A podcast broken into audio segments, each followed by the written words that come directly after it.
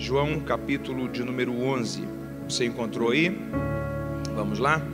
Eu quero ler com você alguns versículos, a partir do versículo 1. Está escrito assim: Estava enfermo certo Lázaro de Betânia, aldeia de Maria e de sua irmã Marta. Esta Maria, cujo irmão agora estava doente, foi a mesma que ungiu o Senhor com bálsamo e lhe enxugou os pés com os cabelos. Mandaram as irmãs de Lázaro dizer a Jesus: Senhor, aquele a quem amas está enfermo. E quando Jesus ouviu isso, disse: Esta enfermidade não é para a morte, mas é para a glória de Deus, para que o Filho de Deus seja por ela glorificado. Jesus amava a Marta, a sua irmã e a Lázaro. Porém, quando ouviu que Lázaro adoecera, ficou ainda dois dias no lugar onde estava. Depois disse aos seus discípulos: Voltemos para a Judéia. Disseram os discípulos: Mestre, agora os judeus procuram apedrejar-te, voltas para lá? Jesus respondeu: Não há doze horas no dia? Se alguém andar de dia, não tropeça, pois vê a luz deste mundo. E quando anda de noite, que tropeça, pois nesse período não tem luz. Disse isso e continuou, dizendo: Nosso amigo Lázaro dorme, mas irei despertá-lo. Verso 17.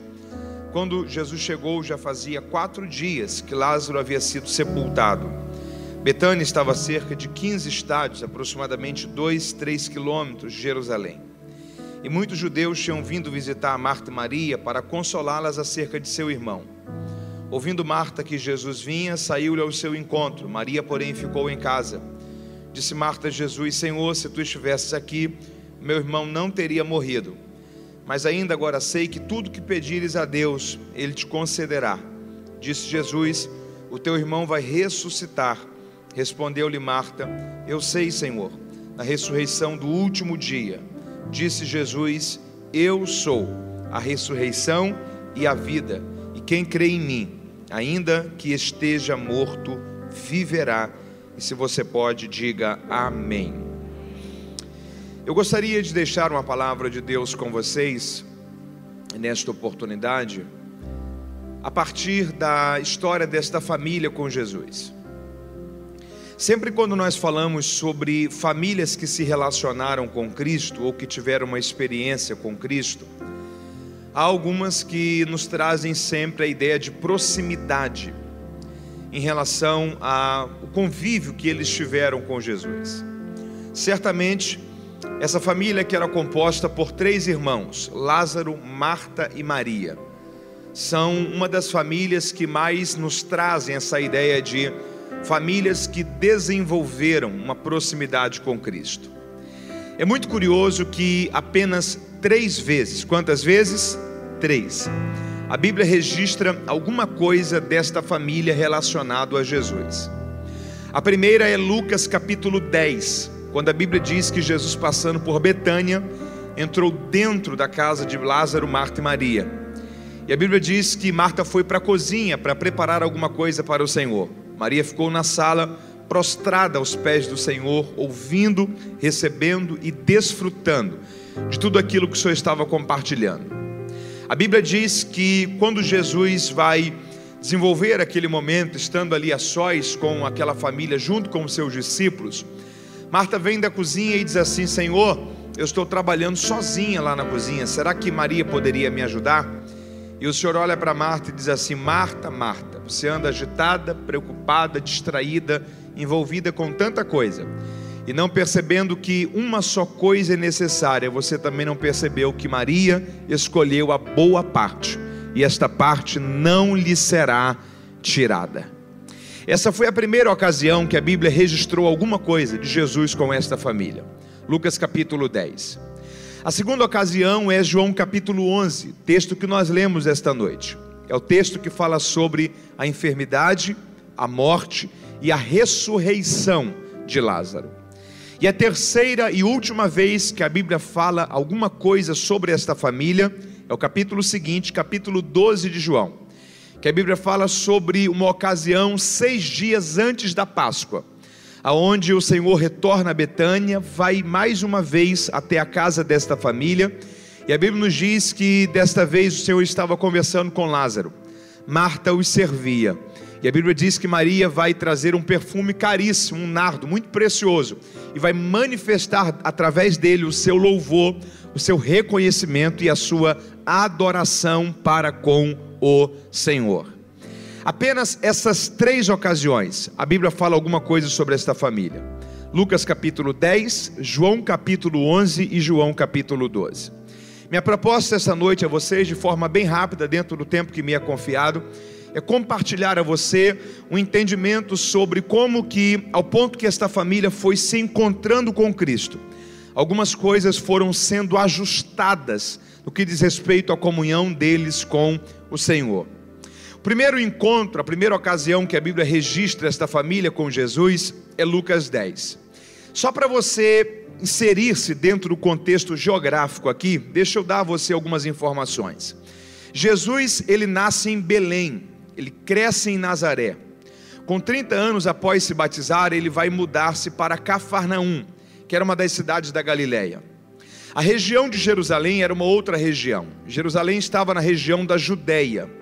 Você tinha dois caminhos para você ir da Galileia para a Judéia. O primeiro passava por Samaria. Muitos judeus não gostavam de passar por Samaria, por causa de conflitos é, sociais, étnicos, religiosos. Então eles preferiam passar pelo caminho do mar, que era o caminho de Jope. O caminho por Samaria eram sete dias a pé, passando por Samaria para ir até Jerusalém, saindo da Galileia.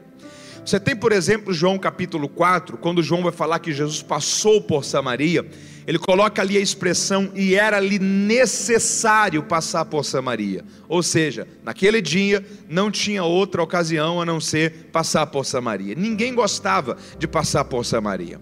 A grande questão é que o caminho por Samaria eram sete dias de viagem a pé.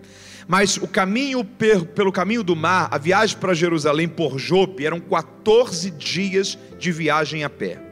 Então, na grande maioria das vezes, quando você lê que Jesus está em Jerusalém com os seus discípulos, ele está a 14 dias de distância de casa e os seus discípulos juntamente com ele. Esse é um detalhe interessante para a gente entender o mundo geográfico do contexto prático do ministério de Jesus. Quando o Senhor estava em Jerusalém, ele não tinha residência em Jerusalém. E ele não dedicava a sua atenção só para ficar em Jerusalém. Ele, ia também aos lugares mais distantes, longínquos, carentes, necessitados da sua visitação.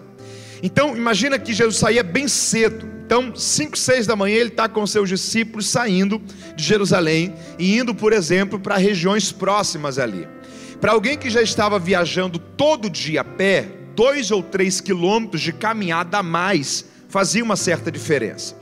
Então, no final do dia, algumas vezes, Jesus voltando para Jerusalém, já anoitecendo, ele não seguia até Jerusalém, mas ele parava em Betânia. Eram dois, três quilômetros que ele economizava de caminhada com os seus discípulos para descansarem e no outro dia iniciarem novamente uma trajetória de visitação e evangelização àqueles locais. Por que, é que Jesus fazia isso? É porque ele sabia que todas as vezes que fosse necessária, sempre haveria uma casa de portas aberta em Betânia sempre haveria uma família de corações abertos, dizendo: Senhor, a tua presença sempre é muito bem-vinda aqui. A nossa casa é a tua casa, o nosso lar é tua morada. O Senhor pode sentir-se à vontade aqui, é uma alegria para todos nós ter a tua presença dentro da nossa casa. Você pode levantar a sua mão e declarar isso ao Senhor? Diga assim: Senhor, a minha casa é a tua casa. Diga: o meu lar é o teu lar a minha família é um lugar aonde o Senhor pode sempre habitar. Marta, Maria e Lázaro tinham esse coração, tinham esse vínculo, e o Senhor sabia que essa casa sempre era um local de, de hospitalidade, sempre muito aberta, para bem recepcioná-los. Agora, entre dentro do mundo de Lucas 10, entenda isso daqui. Quem aí é dona de casa? Levanta a mão, faz assim, quem é dona de casa. Imagina que você está em casa, 11 da manhã, a campainha toca. Quando você vai ver quem está lá, Jesus mais 12 discípulos. Qual é a primeira coisa que uma dona de casa pensa? Tem que preparar alguma coisa para essa turma comer, sim ou não? Foi o que Marta pensou. Não é que Maria tinha menos compromissos ou menos, menos responsabilidades, não. A questão é, quando ela percebeu a oportunidade que ela estava tendo de ter Jesus na sua casa, ela parou e ela entendeu que nada era mais prioritário do que ter Jesus dentro do seu lar. ela para tudo e ela vai aos pés do Senhor, se assenta e ela quer ouvir ela quer se alimentar, ela quer aprender, ela quer ser edificada. Ela não quer deixar que nada roube o seu foco, a sua atenção, que nada seja mais prioritário do que o tempo para Jesus na sua vida. Aí Marta vem, e em outras palavras, o que ela está dizendo é o seguinte: Senhor, peça a Maria para que se coloque no lugar dela. Eu estou sozinha trabalhando lá na cozinha, e ela se dá o luxo de se assentar, ouvir, eu trabalhando só lá na cozinha.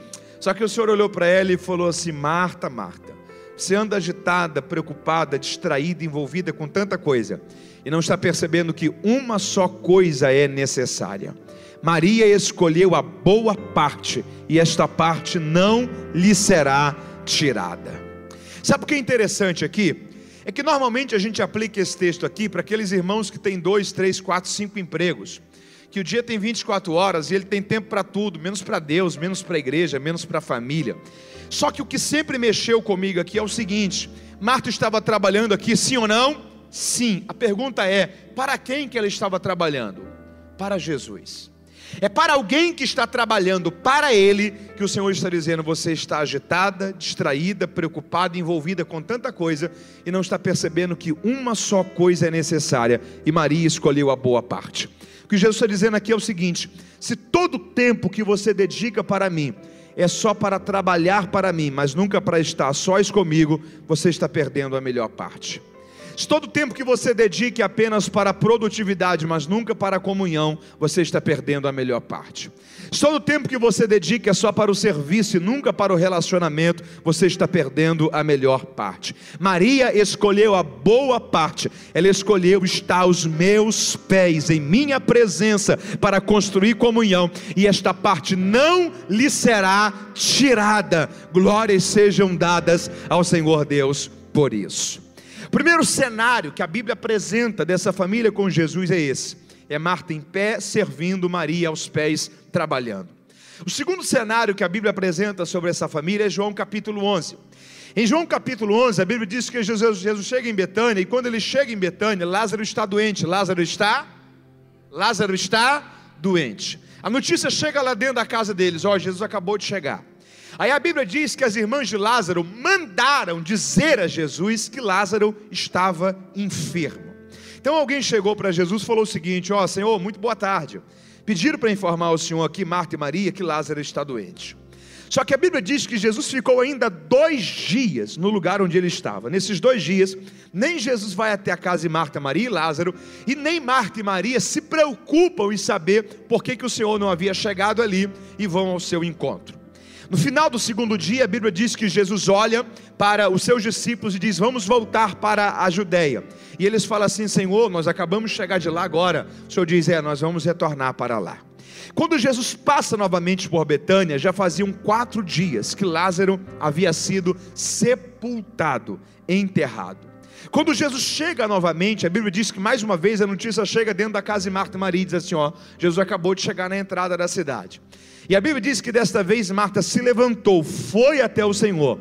E o que ela diz é o seguinte: Senhor, se o Senhor estivesse aqui, o meu irmão não teria morrido. Duas coisas que nós temos que entender aqui. Em primeiro lugar, Marta havia entendido tarde demais a forma como nós temos que nos relacionar com Ele. Na primeira vez, ela terceirizou a comunicação. Deixa eu te falar uma coisa: Jesus não quer que você terceirize a sua comunicação com Ele. Ele até entende quando você pede a alguém que fale com ele sobre as dores, as necessidades, os problemas, as aflições e as realidades que você enfrenta na sua vida. Mas ele não aceita que você limite a sua comunicação com ele a terceiros. Ele não quer que você apenas peça alguém para falar com ele sobre você. Ele não quer apenas que você peça a alguém que ore e interceda a Ele por você, mas Ele quer que você pessoalmente vá também. Ele quer ouvir da sua boca, com as suas palavras, com as suas lágrimas, com os seus sentimentos, do seu jeito, a realidade que tem feito parte da sua vida. Você não pode permitir que o seu relacionamento com Jesus fique limitado a terceiros. Você tem que entender que Ele quer que você vá, Ele quer que você ore, Ele quer que você fale. Há um caminho livre entre você e o nosso Senhor. Não limite a sua comunicação com Jesus apenas aquilo que alguém fala com Ele sobre você. Você precisa pessoalmente ir e entender que Ele também é o seu Cristo, é o seu Senhor. Ele quer ouvir com as suas palavras aquilo que tem feito parte da história da sua vida. No primeiro momento, Marta e Maria só terceirizaram. Só que no segundo momento, agora Marta pessoalmente vai. E quando ela vai, ela diz assim: Senhor, se o Senhor estivesse aqui, o meu irmão não teria morrido. O que Marta estava dizendo era o seguinte: bonito, né, Jesus? Quando o senhor passava por aqui, precisava de lugar para ficar e almoçar, o senhor sabia onde era a casa da gente. Mas aquele dia, como éramos nós que estávamos precisando, o senhor não foi lá. Se o senhor estivesse ido à nossa casa, se o senhor estivesse presente lá naquele dia, não teria acontecido o que aconteceu. Lázaro não teria morrido. Aí o senhor olha para ela e fala assim: ó, mas o seu irmão vai ressuscitar. E ela diz: Eu sei, na ressurreição do último dia. Irmão, isso daqui é quase a mesma coisa de você olhar para alguém e dizer assim: ó, vai dar certo. E a pessoa dizer, vai, eu sei quando, no dia de São Nunca. É quase a mesma coisa. Eu sei que Lázaro vai ressuscitar. No dia que todo mundo ressuscitar, ressurreição do último dia, eu sei que Lázaro vai ressuscitar junto. Sabe qual é o problema de Marta? O coração de Marta, em primeiro lugar, está no passado, se o Senhor estivesse aqui. E o coração de Marta, em segundo lugar, está no futuro. Eu sei, Senhor, ressurreição do último dia. Se a gente não tiver cuidado, o coração da gente fica envolvido muito com o passado ou muito com o futuro. A gente fica vivendo muito ontem ou vivendo muito amanhã e a gente esquece de viver hoje. Excesso de passado pode causar na gente depressão. Excesso de futuro pode causar na gente ansiedade. A gente precisa entender que o único tempo que de fato existe chama-se hoje, agora. O que o Senhor está dizendo para Marta é o seguinte: Marta, não tem a ver com o que aconteceu no passado, e não tem a ver com o que vai acontecer no futuro, tem a ver com você entender que eu sou o Deus do teu presente, eu sou o Deus desse momento, eu sou o Deus do teu agora, e já que você mexeu em ressurreição, deixa eu me apresentar para você em uma dimensão que você ainda não me conhece, eu sou a própria ressurreição e também a vida, e quem crê em mim, ainda que esteja morto, viverá, porque eu sou a solução para o seu presente. Quem pode glorificar ao Senhor Deus por isso? Deixa eu dizer uma coisa esta noite. A gente precisa entender isso. Aquilo que passou, a gente não consegue mais acessar para mudar. Aquilo que ainda não chegou, se você vive muito isso, se preocupa muito com isso. A ideia de preocupação é a junção de pré, a ideia de antecedência com ocupação. É você sofrer antecipadamente. É aquilo que causa em você ansiedade agitação, talvez por algo que você nem vai viver. Se você permitir que a sua vida sofra um excesso ou de passado ou de futuro, talvez isso pode roubar de você o único tempo que de fato pode ser usado para transformar a realidade, para mudar a história e para começar a viver um ciclo novo sobre a sua vida. Eu quero profetizar em nome de Jesus, Deus vai trazer entendimento sobre nós, que o passado não pode ser mudado, o futuro ainda não pode ser acessado hoje, mas no presente há um poder de Deus, há uma graça de Deus e há um propósito de Deus para que a nossa vida seja mudada e o nome do Senhor será glorificado através disso. Ele é no nosso presente a ressurreição, a vida, a solução, a esperança. Quem pode celebrar é o Senhor Cristo por isso. Eu sou no teu presente, Marta, a ressurreição. Aí o Senhor olha para ela e faz uma pergunta para ela: Onde é que está Maria? Aonde é que está? Aonde é que está Maria? E Marta diz assim: Senhor, Maria ficou em casa. Peraí, Maria em casa? Maria sabendo que Jesus está em Betânia. Logo Maria que ama estar na presença dele, estar aos pés dele, sabendo que Jesus está ali. Não vai, fique em casa. Não se perca em meio às perdas. Não permita que aquilo que foi perdido reconfigure você. Tire de você a alegria de viver, a capacidade de sonhar. Não permita que aquilo que foi perdido roube do seu coração a paz. Tire de você a esperança no Cristo vivo. Não se perca em meio às percas. Não abandone propósitos por causa daquilo que está sendo perdido. Vai lá chamar Maria. Quando Maria vem, a Bíblia diz que ela vê Jesus e a primeira coisa que ela faz é ir aos pés e dizer o seguinte: se o Senhor estivesse aqui, o meu irmão não teria, o meu irmão não teria. Tem uma coisa interessante aqui: a mesma fala de Maria aos pés é a mesma fala de Marta em pé. Se o Senhor estivesse aqui, o meu irmão não teria morrido. A diferença é só uma. Marta fala em pé, querendo argumentar. Maria fala aos pés. Como o que Marta quis fazer foi argumentar, Jesus fez o que com ela? Argumentou. Como ela quis teologizar, falar sobre ressurreição do último dia, o que foi que Jesus fez com ela? Teologizou. Eu sou a ressurreição. Mas Maria não, Maria se prostrou e a Bíblia diz que ela falou isso chorando. Para quem quis argumentar, Jesus argumentou. Mas para quem chorou, a Bíblia diz pela única vez que diante de Maria, a palavra do Senhor fala. Então Jesus chorou. Então Jesus chorou. Porque ele argumenta com quem argumenta, mas ele chora com quem chora. Se você está reclamando da forma como Jesus tem tratado você, talvez está na hora de você repensar a forma que você tem tratado ele. Porque ele resiste a quem resiste, mas a Bíblia diz que um coração contrito e quebrantado não alcançará resistência diante dele. Se ele não estiver em primeiro lugar na minha e na sua vida, ele não vai estar em nenhum outro lugar mais. A gente não pode deixar Jesus perder o primeiro lugar. A gente não pode deixar nada roubar o primeiro lugar na vida da gente. A gente é tratado por ele muitas das vezes na forma como a gente trata ele.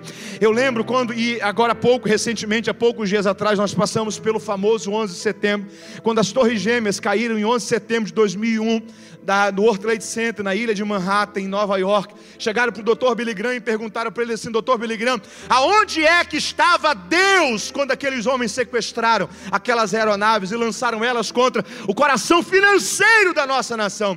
Billy Graham respondeu: onde é que estava Deus? Deus estava no mesmo lugar que vocês deixaram ele quando vocês viraram as costas para ele. Porque o problema é que às vezes a gente quer ter tratamento diferenciado de Deus, mas a gente está tratando a pessoa de Deus de uma forma errada na vida da gente. Ele ele argumenta com quem argumenta, mas ele chora com quem chora. Ele resiste a quem o resiste. Mas se há um coração contrito e quebrantado em você, meu irmão, a graça de Deus será atraída sobre a história da sua vida. Nós precisamos tratar melhor a presença dele em nós. Vale um glória a Deus a isso aí. Se você trata mal ele, tudo na sua vida é desarticulado. Mas quando você entende o poder da comunhão e da prioridade, Jesus não fica em um lugar onde ele não é bem tratado. Ela fala em lágrimas. Para Marta, o final do diálogo dela foi onde é que está Maria? Em casa, vá chamar Maria. Quando Marta vai à casa para buscar Maria, Lázaro ainda está morto. Lázaro, Marta volta para casa com Lázaro morto. Para Maria é: aonde é que vocês colocaram Lázaro? Maria volta para casa com Lázaro ressuscitado. Porque a forma como a gente volta de um encontro com Jesus é determinada muitas das vezes pela motivação com que a gente foi se encontrar com Ele. Se a gente vem para um espaço desse só para assistir um culto e não para fazer um culto, se a gente deixa na mente da gente ter a sensação que são só duas horas, eu preciso ter a consciência tranquila que eu fui na igreja essa semana. Se a gente limita a nossa experiência com Deus só com isso daqui, e quando a gente sai daquela porta, a gente só vai lembrar de Deus, pegar na Bíblia, falar com Deus no próximo culto. A gente tem que repensar o tipo de cristianismo que a gente está vivendo. Sabe o que me assusta nesse texto? A primeira ocasião que eles encontraram com Jesus foi em Lucas 10. Em Lucas 10 eles estavam onde? Diga comigo em casa. Em Lucas 10 eles estavam onde? Em Lucas 10 eles estavam onde? Em João 11 eles estavam na sociedade. Como é que Marta estava em casa? Em pé, agitada, preocupada, distraída. Como é que Marta estava do lado de fora? Em João 11, em pé, agitada, preocupada e distraída. Como é que Maria estava em casa? Aos pés. Quando Maria encontra Jesus do lado de fora em João 11, na sociedade, como é que ela está? Aos pés. Igreja é sociedade. Trabalho é sociedade, vida pública é sociedade. O tipo de cristãos que nós somos na sociedade é só continuação do tipo de cristãos que primeiro nós somos dentro de casa. Se vida cristã é algo que na mente da gente só acontece dentro de um auditório como esse de um templo, e se a gente não constrói vida cristã em nenhum outro local do nosso tempo, da nossa vida, a gente está limitando a nossa vida cristã só a uma experiência de duas ou quatro horas por semana. O tipo de cristãos que nós somos na igreja, no trabalho, na universidade, na faculdade, é só primeiro continuidade do tipo de cristãos que nós somos dentro dentro de casa. Deus quer restaurar em nós o tempo da nossa vida, a comunhão da nossa vida, porque se nós formos cristãos melhores dentro das nossas casas, na sociedade, aonde nós estivermos, o culto só vai continuar.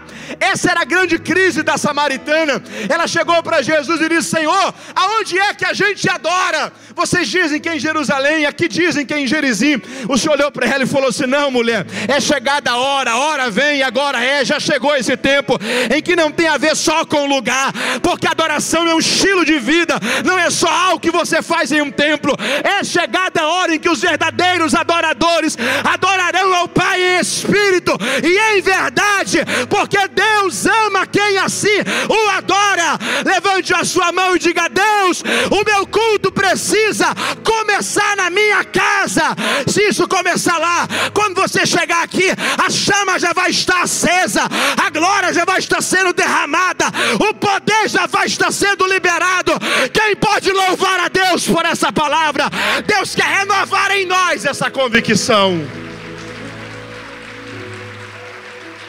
Diga comigo o tipo de cristão que eu sou na igreja. É só continuação do tipo de cristão que primeiro eu sou dentro de casa. Eu estou concluindo aqui. Esse encontro termina com Lázaro sendo ressuscitado, com a comunhão sendo afinada e fortalecida. Aí quando termina João capítulo 11, você está comigo aí, diga amém. Quando termina João capítulo 11, começa João capítulo 12. E João capítulo 12 começa dizendo: seis dias antes da Páscoa. Você pode repetir isso comigo? Diga seis dias antes da Páscoa. Seis dias antes da Páscoa, Jesus volta a Betânia. E a Bíblia diz que Lázaro está sentado, conversando. Lázaro está assentado, conversando. Marta em pé, servindo. Marta estava como? Em pé, servindo. Maria, como é que você acha que ela estava? Aos pés. Ela volta para os pés. A diferença é só uma. Em Lucas 10, ela ouve. Em João 11, ela aos pés chora.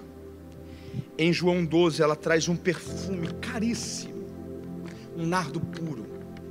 E ela quebra aquilo e derrama como símbolo de adoração. O que ela está dizendo é o seguinte: Senhor, eu não quero que a minha vida cristã se transforme em um museu, em um registro daquilo que apenas um dia eu vivi, eu fui. Ah, irmão, eu lembro quando eu fui batizado pelo Espírito Santo, foi uma alegria, eu chorei, falei em línguas. Tem cinco anos que eu não falo em línguas. Ah, eu lembro quando eu orava, quando eu fazia isso, quando eu fazia aquilo. Se a vida cristã da gente se transformar num museu, isso aqui é muito perigoso. Vida cristã é novidade de vida. E a prova disso é que Deus nunca se comparou a um mar, Deus sempre se comparou a um rio. Se você vai no mar da nossa cidade, pisa sobre as águas, essas águas são parte de uma maré que ela vai encher e desaguar, ela vai sair e vai voltar. Se você vai a um rio, se você pisa sobre uma pedra e toca nas águas do rio e volta amanhã, você pode tocar até na mesma pedra, você nunca tocará nas mesmas águas e no mesmo rio, porque um rio tem uma fonte, um rio tem novidade de vida. Deus é Deus de coisas novas, Deus é Deus de experiências novas. Deus quer gerar coisas novas na história da vida da gente. Você está entendendo isso? Fica em pé comigo se você pode, em nome de Jesus. O terceiro encontro, ela está fortalecendo a comunhão. Ela está fazendo por Deus algo que ela ainda não fez. Ela está oferecendo um perfume. Meu tempo conclui aqui, eu quero orar com você. Mas deixa eu lhe falar rapidamente duas coisas. Em primeiro lugar, Quem já entornou água, suco, aquele almoço que virou uma taça de suco na mesa você teve que enxugar? Isso já aconteceu com você? Faz assim. Você enxugou com o quê? Com os cabelos? Sim ou não? Você enxugou com o quê? Com pano, porque pano tem poder de absorver, poder de absorção. Maria enxuga com os cabelos o perfume, o líquido. Quero estar dizendo é o seguinte, Senhor, eu quero deixar muito claro para o Senhor que eu não tenho pressa de sair da Sua presença. Eu sei que isso aqui vai demorar, mas eu descobri que o meu lugar é aos teus pés. Você pode repetir isso comigo? Diga: O meu lugar é aos teus pés. Coloque sua mão no seu coração. Diga: Senhor, eu ouvi a tua palavra e eu peço ao Senhor traz a minha vida de volta para ti. Fortalece em mim a comunhão. Me ajude, Senhor, a viver uma vida aos teus pés. Eu quero viver mais comunhão. Eu quero viver mais intimidade. Eu quero viver mais relacionamento. De olhos fechados, comece a clamar, dizer: Senhor, eu preciso ser um cristão melhor. Comece a clamar pela presença dEle, buscar pela paz que habita nele sobre a sua vida.